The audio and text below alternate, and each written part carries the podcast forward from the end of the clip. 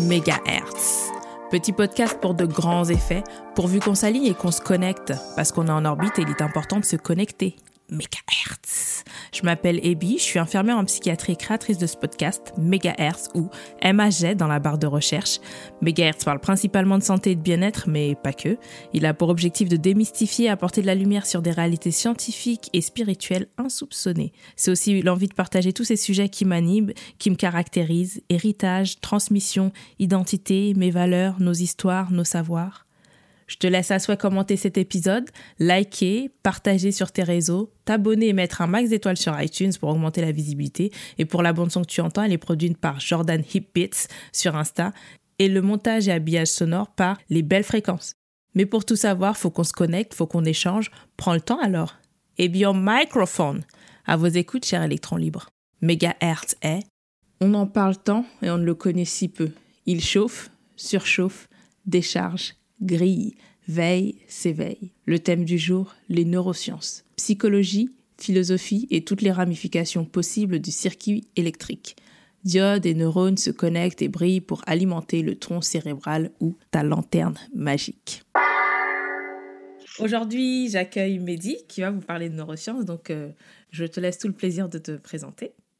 Qui es-tu? Bonjour Robin, je suis euh, Mehdi Unsebeiti, je suis neuropsychologue. Donc euh, la neuropsychologie, c'est euh, l'étude des liens entre des troubles cognitifs, des troubles comportementaux et des lésions cérébrales. Donc je suis en plein dans le champ de la neuroscience et dans la neuroscience dans son application clinique, c'est-à-dire auprès, auprès du patient. En, fait, les, neurosciences, ça regroupe l'ensemble des domaines scientifiques qui traitent du système nerveux. Alors, ça soit d'un point de vue, euh, mettons, euh, macro, c'est-à-dire euh, au niveau donc, du cerveau en lui-même, les structures corticales, etc., tout ce qui est la moelle épinière, etc., ou bien rentrer vraiment dans la cellule. Donc, le champ des neurosciences, c'est vraiment hein, tout ce qui va concerner le système nerveux dans, sa globalité, d'un point de vue large et d'un point de vue extrêmement, d'un point de vue microscopique. En fait, si, si j'ai bien compris, c'est tout ce qui s'intéresse au fonctionnement du cerveau d'un point de vue neurologique, en fait, c'est ça hein? En fait, si on parle, maintenant de la neuropsychologie, en soi, bon, il y a plusieurs applications cliniques des neurosciences. Hein. Il y a notamment la neurologie, etc. Hein. Il y en a, d'autres. Mais dans tous ces champs euh, de, neurosciences euh, avec une application clinique, vous avez la neuropsychologie. Et donc, en fait, la neuropsychologie, c'est vraiment étudier le lien qu'il peut y avoir entre ce qu'on va voir sur le plan du phénotype, c'est-à-dire le symptôme, ce que euh, le patient, ce qu'on va observer chez les patients, et en déduire ce qui peut se passer au niveau du cerveau et quels sont les mécanismes pathogènes qui sont à l'origine du symptôme. Et donc, le, travail du neuropsychologue, c'est d'aller investiguer justement via, alors on fait passer, euh, il y a l'observation clinique bien évidemment, mais on a aussi des tests qu'on va faire passer aux patients. Et chaque test va aller chercher des fonctions bien spécifiques et chaque fonction va nous renvoyer à des régions euh, du cerveau. Et donc, de cette manière, on va voir un petit peu comment fonctionne le cerveau et comment il va dysfonctionner. Et en fonction de tous les éléments qu'on va avoir, eh bien, on en déduit une hypothèse diagnostique et également des pistes pour la prise en charge du patient. En fait, euh. ça s'adresse après à tout type de patients. Hein. Ça va des enfants, euh, même des très jeunes enfants, euh, jusqu'aux patients très âgés. D'accord, jusqu'aux patients très âgés. Du coup, moi, la première question qui me vient à l'esprit, c'est en gros, quelle est la différence entre un psychologue et un neuropsychologue? Bah, en fait, le psychologue, c'est le terme un peu générique. Le neuropsychologue est un psychologue. Mais en psychologie, on a différentes spécialités. C'est-à-dire que le, jeune euh, étudiant en psychologie, ou moins jeune même, il va, euh, à un moment dans ses études, il va s'orienter vers des spécialités. Ça peut être psychopathologie, ça peut être en psychologie du développement, euh, en psychologie du travail, etc., etc., en psychologie cognitive, vous avez, et, tu as aussi l'orientation en neuropsychologie. D'accord, ok. C'était pour être clair avec ça. Du coup, moi, la première question qui me vient, bah, ça m'est souvent venu à l'esprit, c'est est-ce que euh, avec les neurosciences, on peut euh, lire les, rêves, les comprendre, ce genre de choses? Alors, ce qui est très intéressant avec le lien entre les neurosciences et les rêves, alors vous avez tu as des équipes hein, qui vont travailler sur le lien entre neurosciences et rêves, euh, alors ça peut être dans différentes, différentes universités, différents instituts. Ce qui est intéressant, c'est ce qu'elle est la fonction du rêve.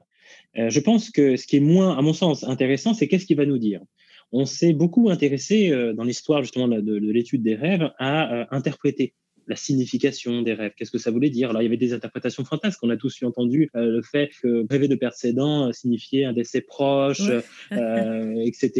Que quand on sentait son corps voler, je ne sais plus tellement ce que ça pouvait avoir comme corrélation. Bref, ce n'était pas, pas très intéressant. Mais au final, ce qui est intéressant dans les rêves, c'est leur fonction. Quelle est la fonction du rêve? D'où est-ce qu'il vient? Qu'est-ce qui fait qu'on se souvient de certains rêves? Euh, De quoi il est construit? Alors, ce qu'on sait, c'est que ce qui va constituer les rêves, bah, ce sont les événements potentiellement vécus, les événements aussi potentiellement imaginés. Il y a une forme de, mélange. Le cerveau va traiter tout ça de manière plus ou moins anarchique, c'est-à-dire qu'on va avoir des bribes d'informations qui vont être collées les unes avec les autres, mais qui n'allaient pas forcément les unes avec les autres euh, à la base. En fait, euh, est-ce que ce rêve a une fonction, un rôle dans la prévention? Alors, on pensait aussi notamment dans la, dans la prévention des risques, euh, notamment le fait que euh, on avait la majorité des rêves qu'on allait effectuer dans la nuit euh, étaient à, à, valence négative, peut-être pour justement nous préparer, nous protéger à d'éventuelles problématiques qui pouvaient arriver au stade d'éveil. C'est aussi une piste intéressante en soi. C'est alors c'est pas une piste, c'est une des pistes, mais le rêve a potentiellement plusieurs fonctions. Et c'est ça qui est intéressant de décortiquer, de voir aussi d'où ça vient. Est-ce que quelle est l'influence du tronc cérébral sur notamment les structures de, mise en mémoire que sont les hippocampes, l'absence de contrôle des régions euh, préfrontales. Les régions préfrontales qui, en collaboration avec d'autres structures dans le cerveau, notamment les régions euh, sous-corticales et également les hémisphères cérébelleux, vont jouer un rôle important dans la régulation, la régulation des informations, la régulation du comportement, euh, ce qui va nous permettre de structurer aussi notre pensée. Et eh bien tout ça va être inactif pendant le sommeil, ce qui fait qu'on peut avoir justement libre cours pendant ces phases de sommeil qu'on appelle le sommeil paradoxal, ces phases justement de rêve avec un fonctionnement relativement incontrôlé qui peut donner des choses tous azimuts, comme on a tous vécu, euh, vécu, c'est une façon de parler, euh, de, manière, de manière onirique. En tout cas, euh, voilà, le fait d'avoir justement ces rêves qu'on a l'impression au scénario relativement désordonné. Donc en fait, là, c'est juste une question. tous ceux qui pensent trouver un message ou lire l'avenir en fait dans les rêves, en tout cas, c'est pas ta spécialité, c'est pas ton domaine, c'est autre chose en tout cas. Bah, c'est autre chose. Je, je tourne pas vraiment, je ne tourne pas du tout ça au ridicule. C'est-à-dire que je pense qu'il y a potentiellement l'intérêt. Moi, je ne suis personne pour dire que euh, l'interprétation des rêves est hors de propos, pas du tout. L'interprétation des rêves, comme je l'ai dit, si on dit que le rêve peut avoir une fonction justement, il, peut être intéressant aussi de, décortiquer tout ça et d'en déduire une interprétation. Pourquoi pas? Mais il ne faut pas faire les choses à l'envers. Je pense que le mieux est de comprendre avant comment ça fonctionne, comment tout ça se met en place, et une fois qu'on a compris comment ça fonctionnait, peut-être en déduire une forme d'interprétation. Mais faire ça à l'envers, je pense que euh, ça peut nous amener à des interprétations euh, quelque peu douteuses. Du coup, là, on est en train de toucher un peu à la psychanalyse. Est-ce que tu peux nous rappeler ce que la psychanalyse, en gros, c'est ça, hein, j'arrive je suis là, je suis pas trop perdue. Non, c'est ça. c'est ça. La psychanalyse, est-ce que tu pourrais rappeler euh, aux petits électroniques qui nous écoutent ce qu'est la psychanalyse et en quoi ça diffère des neurosciences, en fait? Alors, je vais me faire taper sur les doigts si, si des collègues psychanalystes euh, m'entendent, parce que je ne, suis, je ne suis rien pour parler de psychanalyse. Bon, si ce n'est que j'ai, moi, j'ai commencé par la psychanalyse dans mon cursus. Hein. J'avais fait quatre ans dans une université avant de m'orienter en neuropsychologie dans une université qui ne faisait que de la psychanalyse. Donc, j'en avais un petit peu entendu, parler, dirons-nous. Euh, non, la, la, psychanalyse, c'est une branche de pensée thérapeutique, dirons-nous, qui va s'intéresser à la psyché et donc euh, travaille essentiellement de la psyché. Et c'est vrai que moi, ce que je reproche très souvent en, psychanalyse, c'est de faire une dissociation constante entre, le corps et l'esprit, entre la psyché et le cerveau, euh, alors qu'un neuropsychologue comme je suis ne le dissocie jamais parce que nous sommes intimement liés à notre cerveau et nous ne sommes nous que l'expression euh, de neurones en fait. C'est de neurones qui fonctionnent. Notre cerveau ce sont des, neurones interconnectés et d'autres choses encore. Euh, c'est multiple et nous ne sommes que l'expression de cette très jolie mécanique. Donc dissocier tout ça, à mon sens, est, quelque peu maladroit. Maintenant, dans la psychanalyse, moi j'ai toujours dit que les psychanalystes étaient de merveilleux sémiologues. À mon avis, la psychanalyse a introduit dans, le champ de la psychologie l'art de l'observation et c'était très intéressant. C'est très intéressant de lire justement les travaux des psychanalystes et de tout ce qu'ils ont pu euh, déduire de leurs observations.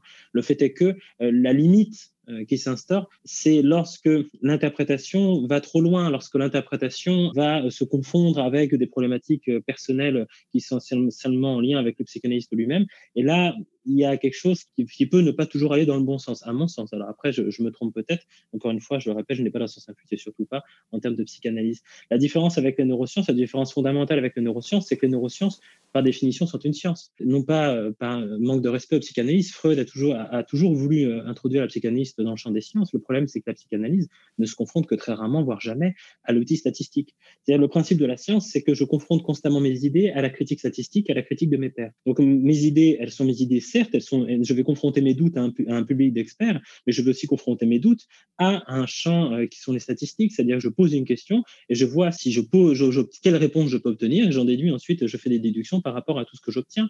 Donc, euh, la science est un cheminement qui, à mon sens, détient plusieurs garde-fous. C'est-à-dire que je peux avoir une idée, je vais confronter cette idée et la méthode euh, scientifique va me poser une réponse. Et donc, en fonction de ça, bah, je vais avancer, je vais faire un petit bonhomme de chemin euh, dans mon champ d'expertise. Donc, euh, à la différence de certains courants, parfois psychanalytiques, qui fonctionnent peut-être un peu plus de, manière dogmatique. C'est-à-dire, je vais avoir une idée, je vais imposer cette idée parce que je pense qu'elle est bonne et j'ai déduit que mon idée, elle était bonne à partir des observations que j'ai pu faire dans mon travail avec d'autres personnes. Mais à, aucun moment, j'ai confronté mes idées, c'est toutes ces statistiques et potentiellement à, à l'avis de mes pairs qui sont aussi des experts dans ce domaine.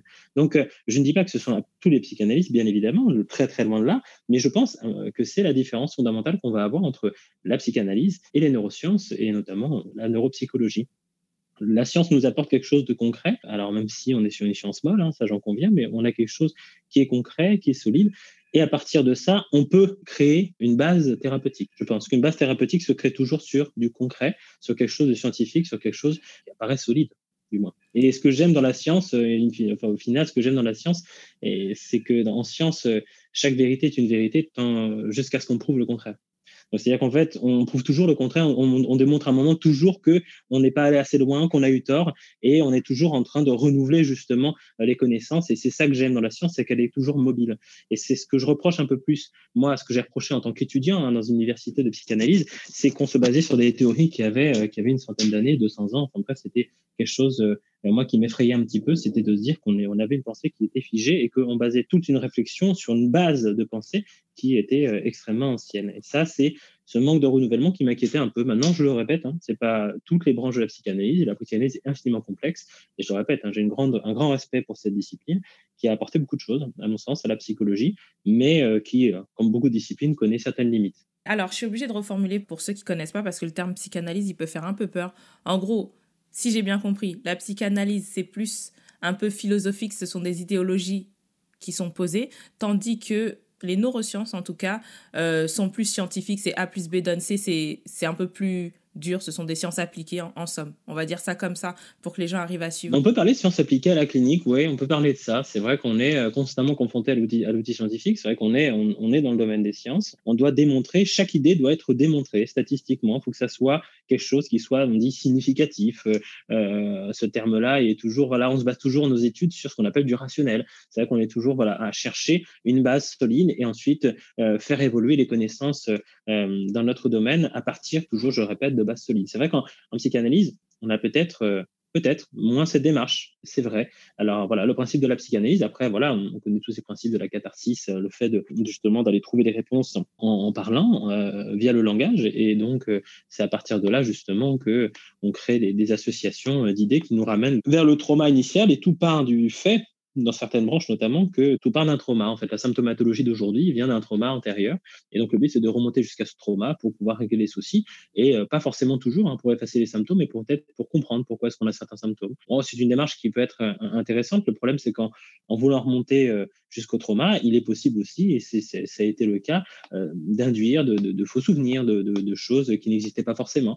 Donc, ça, ça, a pu aussi dérouter parfois. J'ai dit parfois, hein, c'est, toujours pareil. Il y a autant de, manières de de, pratiquer sa profession qu'il y a de professionnels. Donc après, c'est toujours euh, le même souci. Mm. Mais comme il peut y avoir aussi des méthodes fallacieuses ou des méthodes malhonnêtes en science, hein, bien évidemment. Hein. Donc euh, en soi, c'est pour ça que je n'incrimine pas du tout euh, le champ de la psychanalyse dans sa globalité. Mais voilà, il y, a quand même beaucoup de différences avec le, champ des sciences et notamment des neurosciences. En tout cas, c'est plus clair. Du coup, en tant que neuropsychologue, et comme tu précises bien, c'est un champ très large, est-ce que je peux te demander mm. quelle est ta spécialité pour le coup? Ou ce que tu traites le plus souvent? Je ne sais pas comment formuler ça. Je me suis spécialisé dans tout. Je n'ai pas voulu m'arrêter à une spécialisation. Donc, euh, j'ai mon champ de compétences initial qui est chez l'adulte, euh, bien évidemment en neurologie adulte, mais je peux travailler également auprès d'enfants. Donc j'ai un champ euh, d'activité qui est extrêmement large, qui va du très jeune enfant à l'adulte très âgé.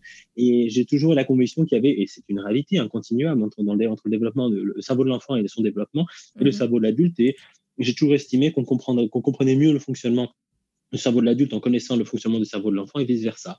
Je pense qu'il y a un, lien de, continuité qui est évident et qui est très intéressant euh, dans notre application clinique à nous, les, neuropsychologues, ou voire même euh, les médecins, neurologues, etc. Du coup, comme c'est la continuité, ce que je te propose de faire, c'est que euh, c'est de remonter quelques problématiques que j'ai eues auprès de, des auditeurs. Et euh, ce qui revenait le plus, c'était la, en fait, la qualité du sommeil ou parfois euh, des trépidements ou des écrans lumineux. Alors, j'ai souvent eu Netflix. Il y en a qui lisent aussi avant de dormir. Netflix, télévision, des anxieux aussi, des gens qui avaient du sommeil avec des phases d'insomnie, certains qui dorment devant la télévision. J'ai aussi eu un message un peu poussé qui était vraiment destiné à un neuropsychologue. En fait, le sommeil polyphasique période idéale pour faire des rêves Je pense que la question, c'est en soi comment atteindre ce sommeil-là ou, et comment avoir un sommeil réparateur. Ce sont les éléments qui sont le plus souvent revenus. Mmh. Alors, sur le sommeil réparateur, c'est euh, quelque chose qui est très intéressant, à laquelle, une question à laquelle je, malheureusement, je ne peux pas répondre parce que je me la pose moi-même euh, vis-à-vis de mes patients.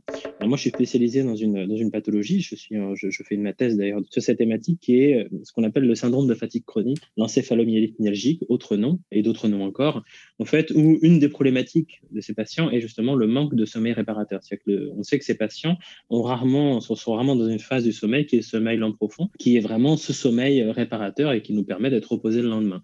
Alors, comment l'atteindre? Au-delà du sommeil paradoxal qui n'est pas en soi forcément euh, qui intervient dans beaucoup de phases du sommeil, que ce soit le sommeil lent léger, le sommeil lent profond, etc.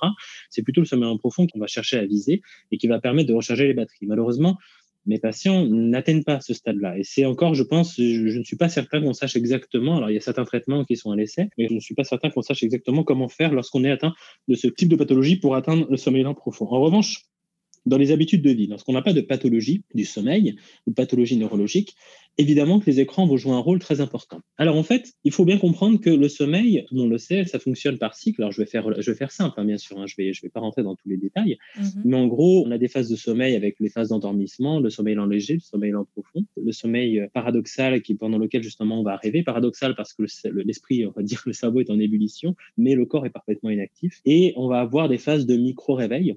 Et ces phases de micro-réveil, hein, qui durent pas plus de, de quelques secondes, dans lesquelles on est conscient par semi-conscient, c'est le moment où on se réveille la nuit, on remonte la couette, on se retourne, etc. Et on se rendort aussitôt. On a 4-5 phases de réveil, justement, de micro-réveil, euh, c'est tout à fait normal parce qu'on a environ entre 6 euh, cycles du sommeil de 90 minutes qui vont chez l'adulte et 120 minutes chez l'enfant. Donc on essaie des cycles de 90 minutes, un micro-réveil, 90 minutes, un micro-réveil, etc. Ces cycles du sommeil, il faut les respecter parce que mhm. c'est le sommeil a une fonction impératrice indéniable. L'ennemi du sommeil, c'est la stimulation parasite, la stimulation inutile. Alors la stimulation qui peut venir notamment des écrans. Les écrans, ils vont poser un double problème. Mhm. Ils vont libérer, ils vont générer donc de la lumière bleue qui va mimer les effets des rayons du soleil. Il faut bien comprendre que euh, nous avons un, un, rythme, notamment les rythmes circadiens, qui sont en fait de, notamment chez la plupart des gens, en dépendant euh, de la luminosité. C'est-à-dire que lorsqu'il y a, lorsqu'on est en, journée, on va sécréter euh, une hormone qu'on appelle, enfin certaines hormones qu'on appelle notamment le cortisol, voire même l'adrénaline, qui vont nous permettre, qui vont nous maintenir éveillés. Et à partir d'une certaine heure, notamment quand le soir arrive, on va commencer à sécréter l'hormone du sommeil qui s'appelle la mélatonine. Jusqu'à ce qu'on obtienne un pic de mélatonine au milieu de la nuit. Et donc c'est le moment en fait on va être le plus endormi. Au fur après, une fois que ce pic est atteint, la libération de mélatonine va diminuer pour laisser place à la libération de cortisol et donc pour euh, amener au fur et à mesure du temps au réveil. Le souci, c'est que les écrans qui vont libérer justement cette fameuse lumière bleue vont mimer les effets de rayons du soleil. Donc, ça va induire à minima une, une, certaine libération de cortisol. Et donc, cette libération-là euh, va être accentuée par le contenu même des écrans. C'est-à-dire, si on regarde un film très intense, une série très intense, ou qu'on regarde ses mails et tout le travail avant de dormir, et qu'une mmh. mauvaise nouvelle, ou même une, voire une très bonne nouvelle, euh, nous arrive là alors qu'on doit s'endormir, ça va générer chez nous un stress.